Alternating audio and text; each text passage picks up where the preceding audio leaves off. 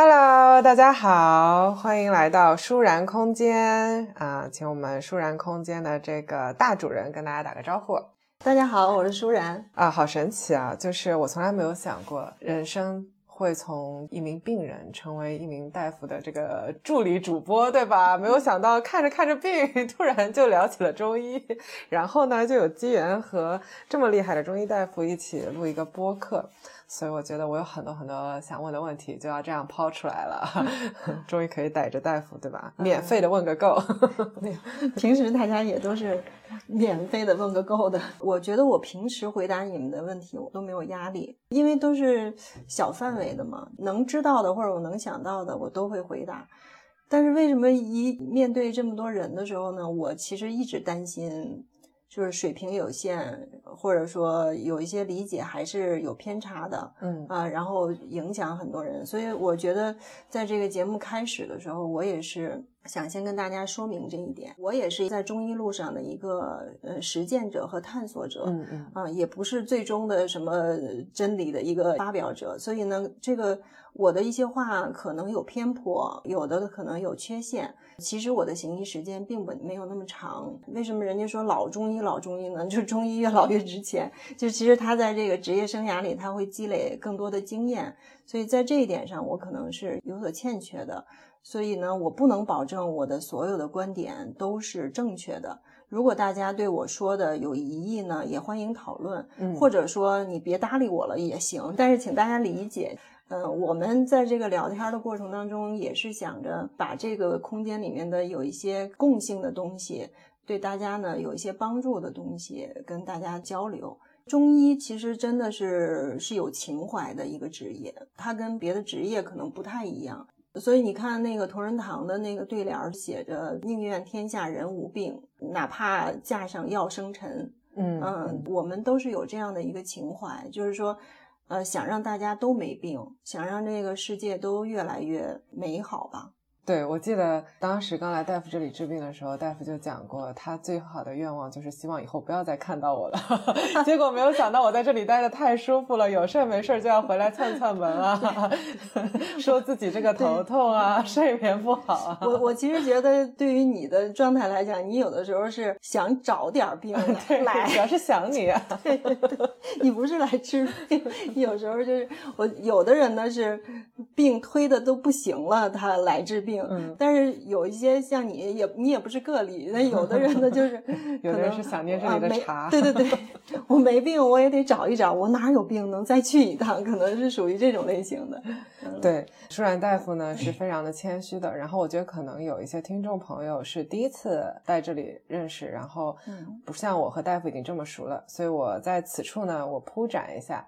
带上来一些，就是我这些年对舒然大夫的一些感受和认知吧。他刚刚说他的行医时间并没有那么的长，然后主要也是想在这个播客里和大家一起探讨中医，分享中医对当代生活方式的一些注意吧。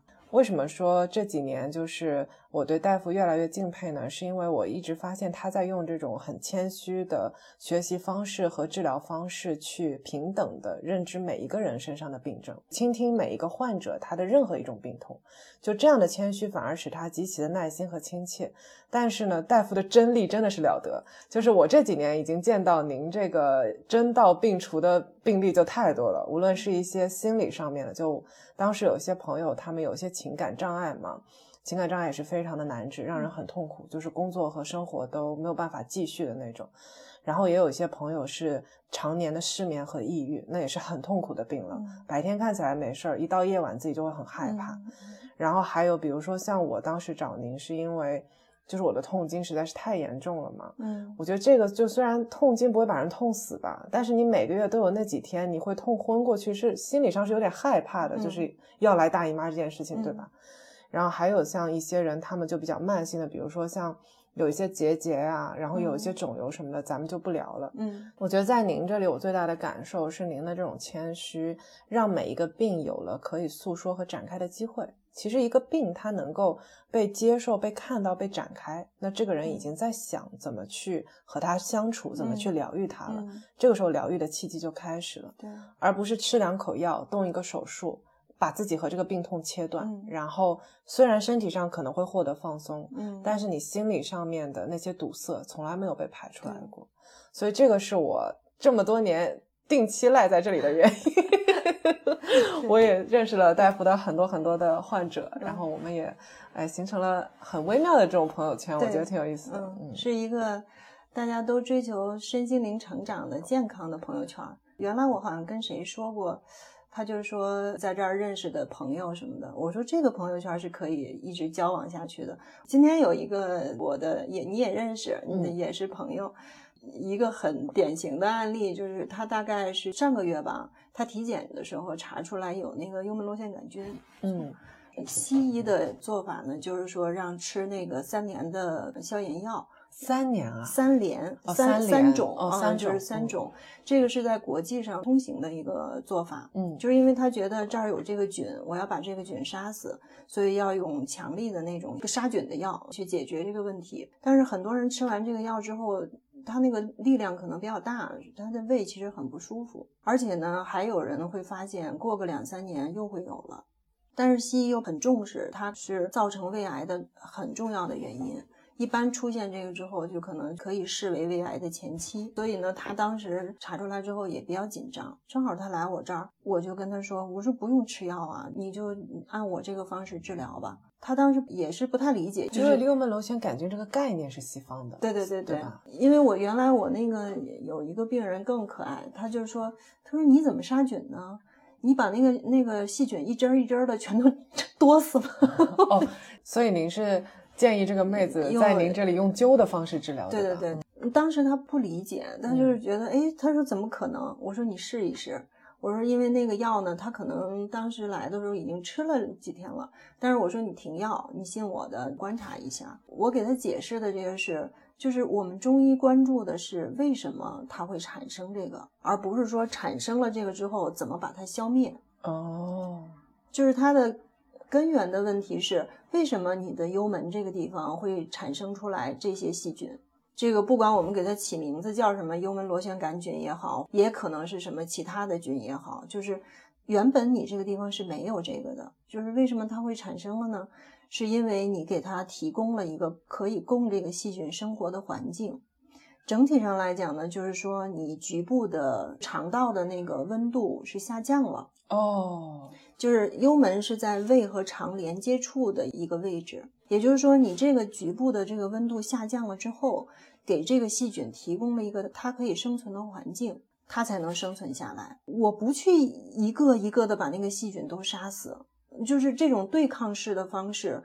是中医不建议的一个方式，就是我们所说的治标不治本。对，嗯，所以为什么它杀死了之后，两三年之后它又会长出来呢？是因为你的环境还是会慢慢的再培养新的菌群再进来。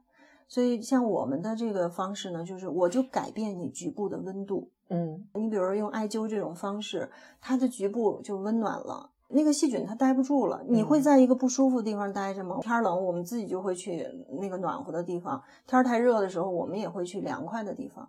这个是一个自然选择，它待着不舒服了，它就走了，我也不需要杀死它。你换个地方住，找一个你舒服的地方，皆大欢喜嘛。对，我也合适了，你也合适了，我们是赞成的是跟世界和平相处的一个方式。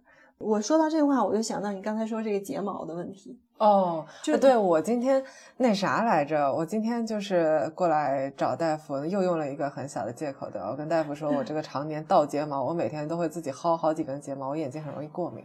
然后大夫跟我说，哦，这个倒睫毛是可以治的。我说为什么呀？倒睫毛也是我身上哪儿就不太行吗？大家可以猜一猜啊，我先保留三秒啊，三二一，哎，还没猜出来吧？我来公布一下答案。大夫说倒睫毛是因为脾虚，嗯，对吧？我是说你怪错了地方，哦怪错了地方，不是眼睛的问题，你不应该怪睫毛，是怪自己的眼皮没对，嗯，所以就是好多时候你看上去是睫毛往眼睛里头扎，所以你就去拔睫毛，但是你就冤枉了它了。不是它往眼睛里面扎，是因为你的眼皮，当你眼皮开始当脾虚，呃，脾虚的时候，我们的眼皮是松弛的，这个时候呢，它的睫毛就被带着往里头走了一下。这个今天真的给我的启发很大，因为。我原来看一些资料，倒睫毛的解决方法之一是开双眼皮嘛，就其实相当于把你的眼皮往上缝一点点嘛。但是你这样一说，包括刚刚就是幽门螺旋杆菌的事情，其实就让我想到了我们的误会是从病名开始的。对，因为这些病名呢是西医去定的，它是相当于在一条路的终点，告诉你终点在哪儿。他看到的都是现象。对，但是实际上我们是要逆流而上。我感觉中医好像提倡的是一种寻根、寻根意识。所以我一直在关注，哎呀，这个睫毛怎么这么塌？但是谁知道是我的脾虚。这个脾虚现在我觉得也是个都市病了。嗯嗯，就是基本上大家都，我自己也脾虚。嗯，脾主思虑嘛，在中医里面，就是还是思虑太多了。就是我们操心的事儿也多，家里头的、外头的，跟这个有关系。还有一个呢，是跟我们跟自然。断开链接也有关系。你像我们说脾土，脾土嘛，就是脾是主土的。你看以前那个孩子成长的环境都在土里头，那真的是土里打滚的。小时候那外头一疯跑，玩沙子玩土的，那就真的是在土里打滚。看上去他挺脏的，但是你想想，那为什么那时候孩子反而没什么生病的？其实你跟自然的这个链接里面，它这个能量是有流通的。西方的这个思维呢，就是说，哎，土不干净，有细菌或者有什么的。但是人难道不是由细菌组成的吗？我们生活难道不是跟细菌密不可分的吗？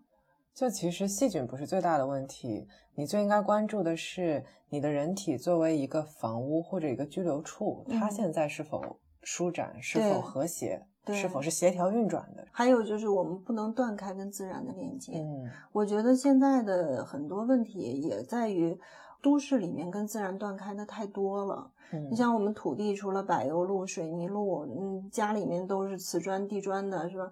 土这个东西好像就成了一个我们厌弃的东西了。就是说我不能有土，是，但是实际上土生万物啊，真正的自然的健康的那个土是我们需要的。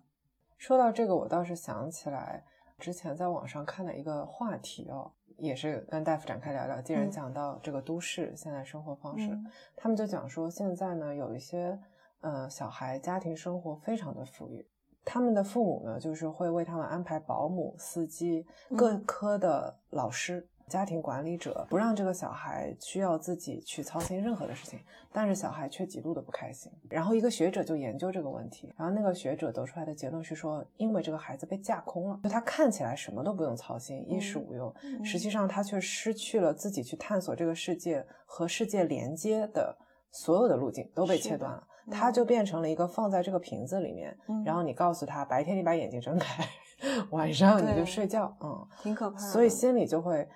就是精神上会出现问题，然后会很不开心，心里无法舒展。那从中医的角度，就是大夫您怎么看这个现象呢？这个里面又说到了舒然这个名字，我之所以喜欢它呢，就是我当时可能跟你们也说过，我说一个是这个舒字儿，你把它拆开了叫舍语，嗯，就是舍掉我自己，这个也是我从事这个工作的一个状态。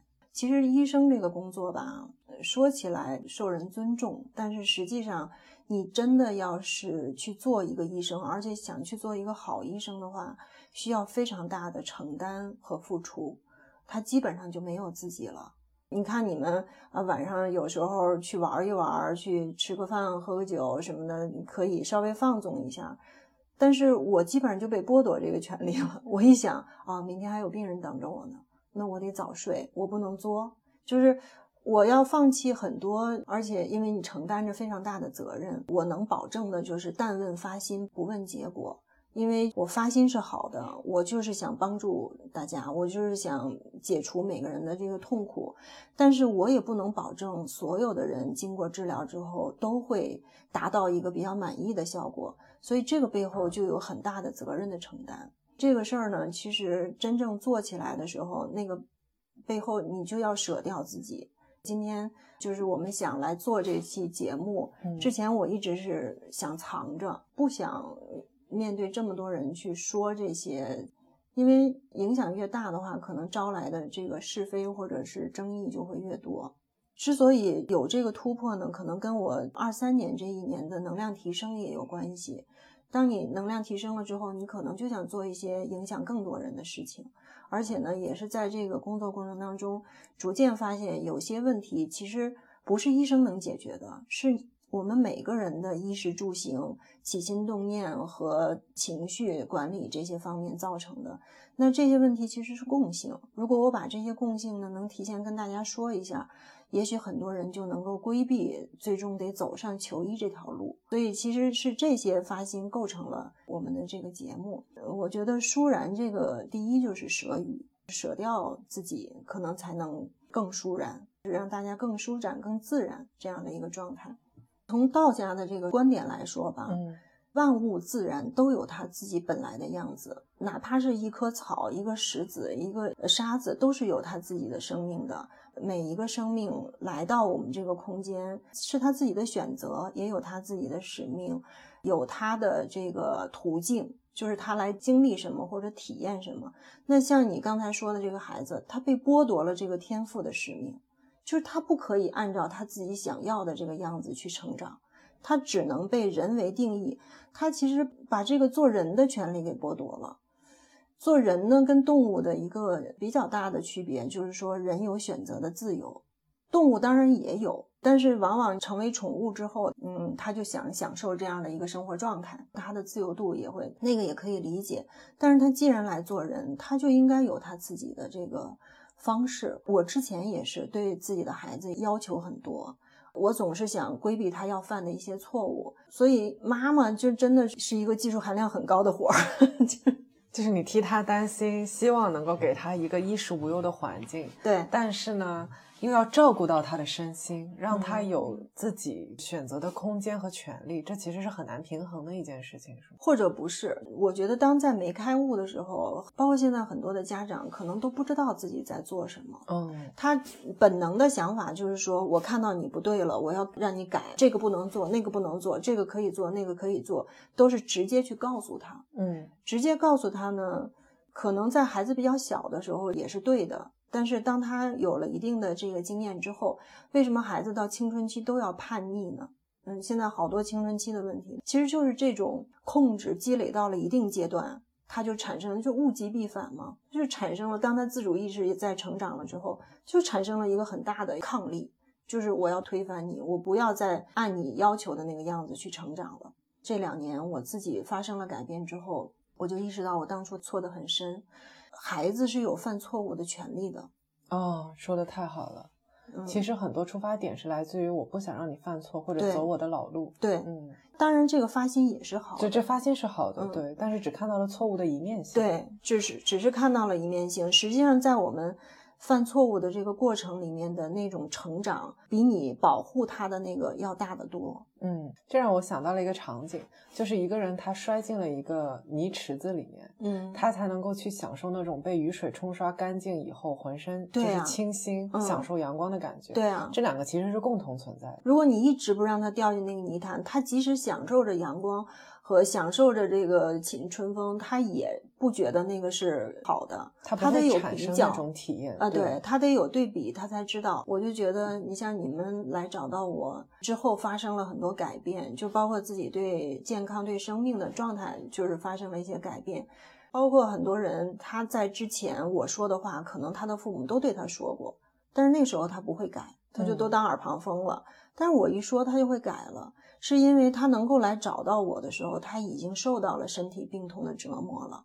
这个时候呢，医生帮你解决了这个病痛之后，你就觉得，哎，这个人是可信的，就是你的身体呃的转变会促使你去相信他。对对，嗯，你得让他有这样的一个身体进入这个状态的过程。你不可能把孩子的路都设计好。我觉得你刚才说的那个案例其实是挺可怕的。嗯，他失去了这样的一个做人的最基本的权利，而且我刚刚在想，应该双方都觉得痛苦。父母会觉得我已经很操心了，是啊，我付出了这么多，你为什么还是不开心？对，你怎么不理解我？小孩会觉得我又该领他的情，但是我又真的就是感到迷茫，我就是不知道该干嘛那种感觉。其实你看你刚才说的这个，我又想到了今天他们在说现在家长有多卷，为了给孩子。考学过年要求一个什么符，开了光的符，说那个符就是那么一张纸嘛，已经炒到几千上万了。就是当时他跟我说这个话的时候，我第一句话就说的是家长病了。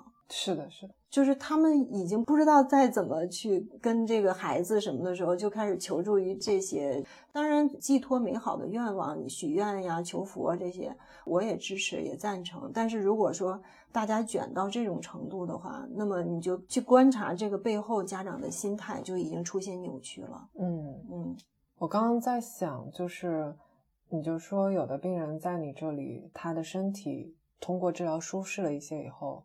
然后他能听进去一些话，这些话可能之前就是一些老生常谈，但他从来就没有听进去过。是啊，所以这个也是我这几年就是来到舒然空间，看到一些东西，包括我自己体验的一些感觉。就我其实觉得治病这件事情，再往大了说，比如说你去疗愈你自己这件事情，是你和大夫共同完成的，并不是你把你自己交给某个专家，或者把你自己交给某一个资料。某一个药，只有当你首先相信你自己的力量，嗯，然后同时你愿意和大夫一起合作，你们一起去探索你的身体的时候，这场路才刚刚开始。嗯，就我们并不是像西医的那样被定义成一种病名，或者定义成一种编号。是我们其实自己身体里面的密码是非常多的，就是解读自己是一个很有意思的事情。是的，能遇上医者仁心的大夫来帮助你解读，来引领你，其实我觉得是。就很幸运的一件事情，然后这场旅程是不枯你说的，嗯，你说的幸运，其实我感觉也是来自于自己积累的福报。因为我对茶有非常大的兴趣，接下来可能在茶方面会有一些新的探索或者什么的。我的一个呃教茶的老师，他跟我说了一一句话，我一直记得。他说：“茶助善人，茶助善人，茶茶助善人，也就是说，你是一个善人的时候，你能够从茶里面得到。”的那个能量跟普通人是不一样的。你刚才说的那个，我觉得呢，当然是幸运，但是跟你自己做人的这个积累的这个福报是有关系的。我也在观察我的病人们，基本上灵魂都是熠熠发光的，每个人都有自己的闪光点。我还挺为我的这些病人们自豪的，就是大家都很优秀。我觉得我是一个很小的一个点，你们每个人又是一个更亮的点。你们再去照亮你们周边的人，所以就是这个世界就会越来越明亮，就是舒然空间的扩大，对吧？就其实从这里走的人，他是身心舒展的，对，他去到的那个地方就会渐渐的这种舒然的氛围一点一点传下，这个我也是相信的。他会影响自己身边的朋友啊、家人呢，他的心态变得越来越平和和自然。对我其实感觉，比如说你和一个松弛的人，或者和一个看得很开的人，或者是一个我们就说很舒然的人，待的时间久了以后，不知不觉，你就是会被有一些影响，是，然后会有的时候去反思自己的一些，比如说别扭。其实我觉得不是焦虑，主要是别扭。人焦虑的时候是因为你拧着了，但你不知道你在哪儿拧着了，嗯，就你不想做这事儿，你拼命的说服你自己要做要面对，那个时候就是很焦虑的时候。所以你看我这个小空间。它从物理上来看是一个很小的地方，但是你刚才说完了之后，我觉得瞬间它的那个空间又扩大了 n 倍。在地图上面点点点点点点点，对对，它就已经突破了这个三维的限制了。从能量传播的角度上来讲，它是可以一直传播下去的。嗯嗯，刚才说地图的时候，我就想到还有很多国外的人，那他其实也可以把这个能量扩散到全世界各地去。嗯，就是挺好的。还有你刚才说那个，你受周围的人影响，你看到我这儿来的人呢，就是慢慢的大家频率都越来越慢了。嗯，刚才那个阿姨她刚来的时候说话，她有一些焦虑嘛，她说话声音又高又快，就是嘟嘟嘟嘟嘟嘟一直在说。哎，等她治疗完了之后，发现她在跟我说话的时候语速还是偏快，但是声音降低了很多。嗯，哎，我说您看您现在就开始慢慢的已经在慢下来了。这个治疗呢，会让你的身体的频率就是慢慢的趋于稳定。但是接下来要做的工作呢，就是你自己要做一些练习。就是快的时候，就像你刚才那个就特别好，我等三秒啊，我就三二一，就是不要 一个劲儿的就一路狂奔下去。嗯嗯，所以就是它会受这个频率的影响，你也会受周边人的频率的影响。对，就让我想到说，比如说一个人他一直在紧张的状态，他其实不知道他自己紧张。对，但他一旦体会过说哦松下来是这种感觉，嗯，那他下次不自觉的再紧张的时候，他可能会脑子里面突然意识到说，哎，我好像现在紧张了。对，刚才有个姑娘说的挺好，她对自己是有觉察的，我觉得，嗯，她说我现在是虚性亢奋。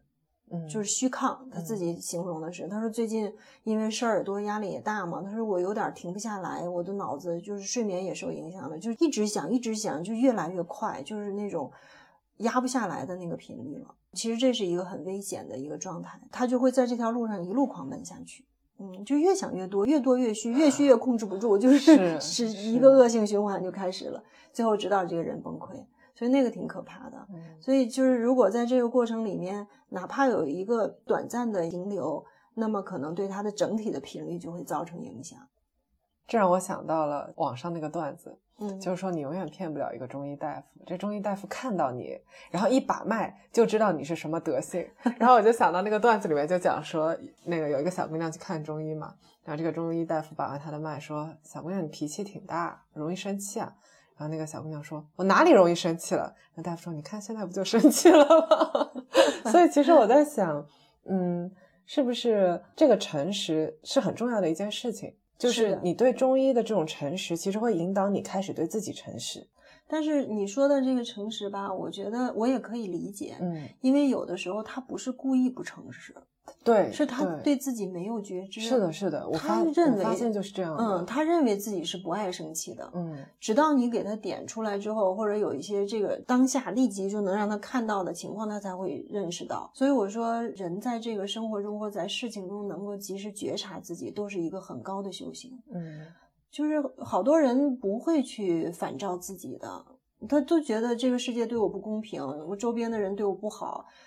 所有的事情都是外部的原因给自己造成的，他不会说，哎，我自己是不是哪里有什么问题？嗯，他也不是故意的。是，嗯，我觉得很多时候那种对自我的不诚实，一个是像您说的没有意识，嗯，第二个就是说他没有真的觉得我值得去想到底我想要的是什么，究竟我在关心什么，是我在乎的是啥。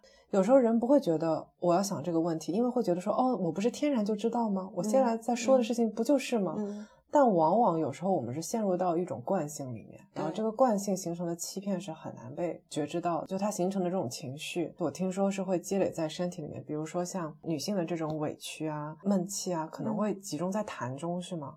痰中它是个情绪的总开关，开关，所有的负面情绪都会积在那儿。会集聚在乳腺吗？就是是乳腺癌也和这种女性的委屈有关系，因为痰中这个位置本身离乳腺就非常近，嗯，它就是会有连带关系。就反正你骗自己的，最后你的身体都会给你揭示出来。对对，身体是非常真实的。嗯，其实我现在在走的一条路呢，也是通过。观察大家的身体，来观察到它背后的情绪体系和能量体系。嗯嗯，我觉得是我自己现在在走的一条路。嗯，其实这个过程还蛮有意思的。你会发现，它真的就是那么回事儿。我感觉在中医里面，一直就是非常强调身心合一和天人合一。呃，就像您说的，一个人他的精神状态和他的身体。要是这种合一的情况下，嗯，你透过身体去知道，比如说成长历程，你的情绪成长也好，你都知晓了以后，你才是一种就是透明和通畅的状态。感觉中医好像是一种思想方式，当然是思想方式。包括以前有的人老是说说中医是哲学，有的说中医是玄学，我觉得都是，嗯嗯，他可能还都超过这个之上。实际上，我自己以前思考过，就是哪怕是中国文明的起源，其实就伴随着中医，因为就是我们立足在这个三维世界的人，是我们的最基础的一个本体，它其实探索我们这个最基础的本体开始的。你说中医是什么？你的生活完全都离不开，因为你要吃饭，要睡觉。这是每个人都必须要完成的这个事情，你是撇不开的。但是吃饭里头就有中医，睡觉里也有，嗯，吃喝拉撒睡，包括拉和撒 这个事儿，其实也蛮重要的，非常重要啊。对你哪个都跑不掉，我没法形容它的广博和伟大。就是你越深入之后，越会发现它跟我们所有的万事万物都联系在一起。他们不是说，就是当代最大的财富并不是你银行账户上的零，嗯，而是你这个人能够从不便秘，倒头就睡。说这是人这一辈子最大的宝藏和财富，这个背后其实是有哲理的。嗯，你怎么能做到从不便秘，倒头就睡？你你就想吧，现在有多少为便秘痛苦的人？是的，又有多少为失眠痛苦的人？是的，做到这一点之后，已经是一个高人了。我再探讨一点啊，从中医上面来说，从不便秘至少说明这个人身体就是哪里好呢？肠胃啊，说明他肠胃好，嗯，就强大的肠胃哦。好羡慕。对，最直接的器官是肠道，大肠它是推出来大便的嘛。中医看这个问题吧，你要真正从病因的角度上分析，又有非常多的其他的维度。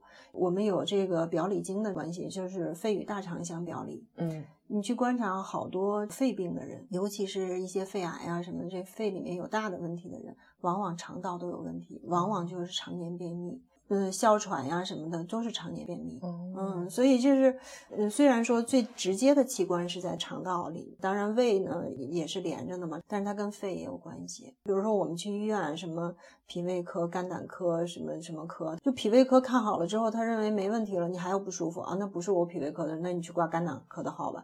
他就没有把它看成是一个整体。但是在中医的眼里呢，刚才咱们说我擅长治什么病？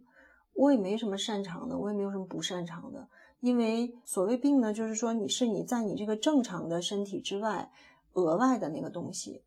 我们道家有一句话就叫“病的来路就是去路”，嗯，就是它怎么来的，你再让它怎么回去，它就恢复成你原本的那个本体，就 OK 了。所以没有什么不可以治的。这让我想起那句叫做“因果相依”。对呀，中医有的时候你说包治百病这个事儿有点狂妄，嗯，但是如果是从根源的角度上都能够把这个病的来路搞清楚，不管是身体的，还是心灵的，还是情绪的，还是什么的，就是你如果把所有的来路都能给它倒回去的话，它是可以包治百病的。我们之所以没有治好呢，实际上是因为，呃，没有找到那个来路在哪里。这让我想到，当时一开始的时候，不是找您来治疗痛经嘛？嗯，因为这个病我已经用了太多方法了。嗯，我曾经有一段时间麻痹自己的方法是吃止痛药，就吃止痛药的话，反正就是没什么感觉了，你就是虚弱嘛。嗯，然后后来呢，就是我自己觉得这个药每个月吃它不是个事儿，我实在也不知道这个药到底有没有别的东西。然后其次就是我还是想治好了，治好了以后，我觉得可能更有力气或者是什么的，它肯定是件好事。当时您。就是我躺下来了以后，就是说这个痛经这么厉害，会不会比如说是子宫有什么问题啊，或者啥的？我记得当时您跟我说的是一个是肝，肝上面有些干郁；第二个就是我的脾胃非常不好，然后这个对它都有影响。对，那个就是让我开始关注到，哦，我吃东西的确是很容易，比如说一是不定时，第二是量过大或者过少，因为我有时候会突然节食，嗯，节完食过几天开心了以后就会放纵，那你的脾胃就不好。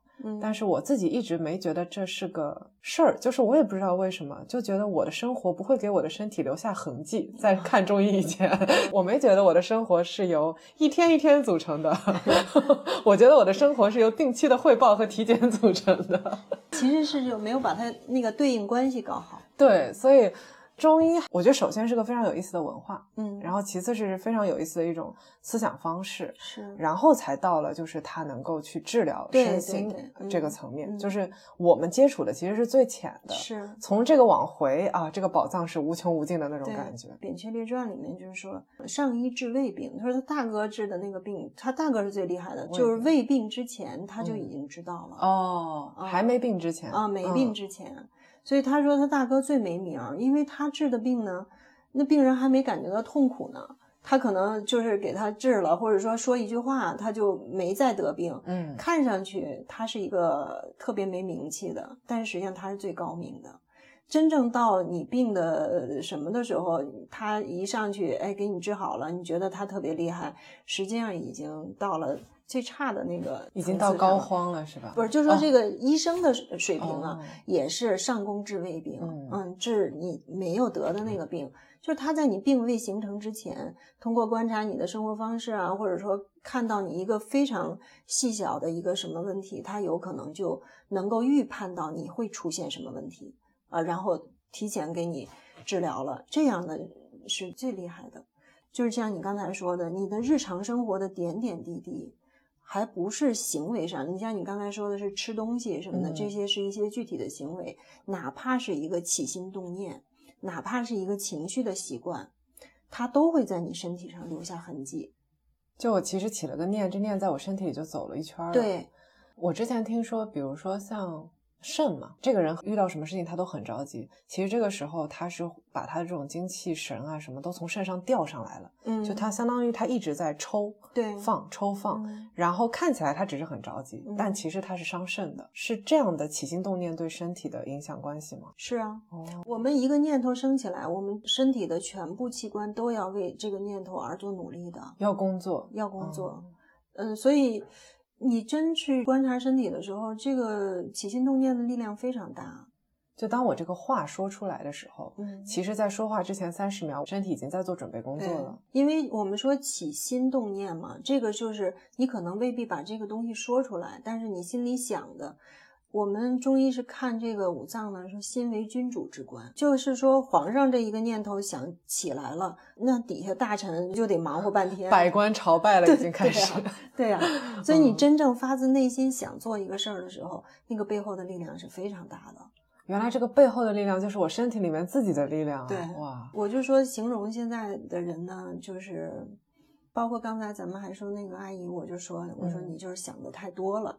为什么他的胃不好？他的脾胃的这个气虚了。他不是说嗯实际上这个胃有什么问题，但是推动它运转的那个能量系统不够了。我说是你想的太多了。这个气去了别的地方。，对，嗯嗯，看上去他没有什么劳累，就是每天操着全世界的心，就是这样的。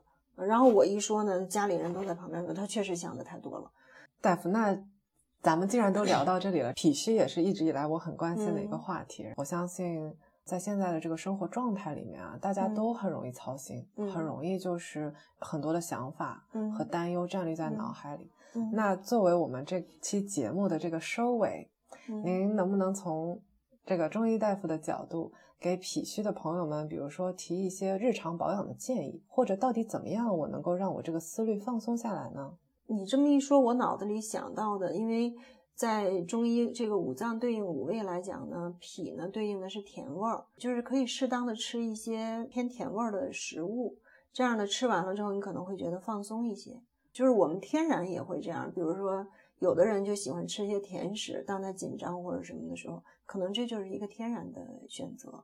紧张的时候可以稍微吃一点甜的东西，但是不要过量。另外一个呢，就是减少思虑。怎么减少呢？思虑好难减少，它就是我就好奇心很重啊，它就都在我脑子里。我一直在推崇这个静坐和站桩。所谓的站桩，你可以不去学那个动作，嗯你就静下来跟自己相处一会儿，把自己放在别人身上的注意力，放到这个世界上身上的注意力，拉回到自己身上，跟自己的内脏对一对话。把那个眼睛闭起来的时候，你问一问你的心今天累不累？问一问你的脾今天累不累？问问你的肝今天生没生气？问你的胃你今天吃的舒服吗？五日五问五生，对，其实就是一个过程，把你的注意力呢放回到自己的身体里。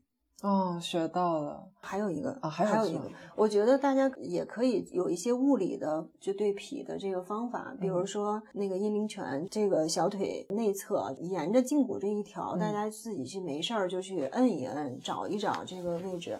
没事儿呢，可以敲打敲打或者点按点按。小腿内侧沿着胫骨这一条，嗯，都是阴陵泉吗？不是阴阴陵泉是一个穴位，另一条是脾经，嗯就是你可以在这个胫骨内侧这一条吧，你就去找找自己有没有这个酸胀压痛点点呀，哦嗯，酸胀点呀。如果有的话呢，你就自己慢慢给它揉开或者敲开，也有助于对于这个脾的保健。哇，好厉害啊！简简单单三个建议，身心灵三方面的操作都有了。对我，我就 在想，你还是得全面的去嗯那个，因为有些物理上在身体上形成的痕迹是要去消除它。你要是单纯让它放下思虑的话，可能不太能做到。所以说，身心不二呢，就是说你在身体上给它做了改变之后，它就很容易在思想上做出改变。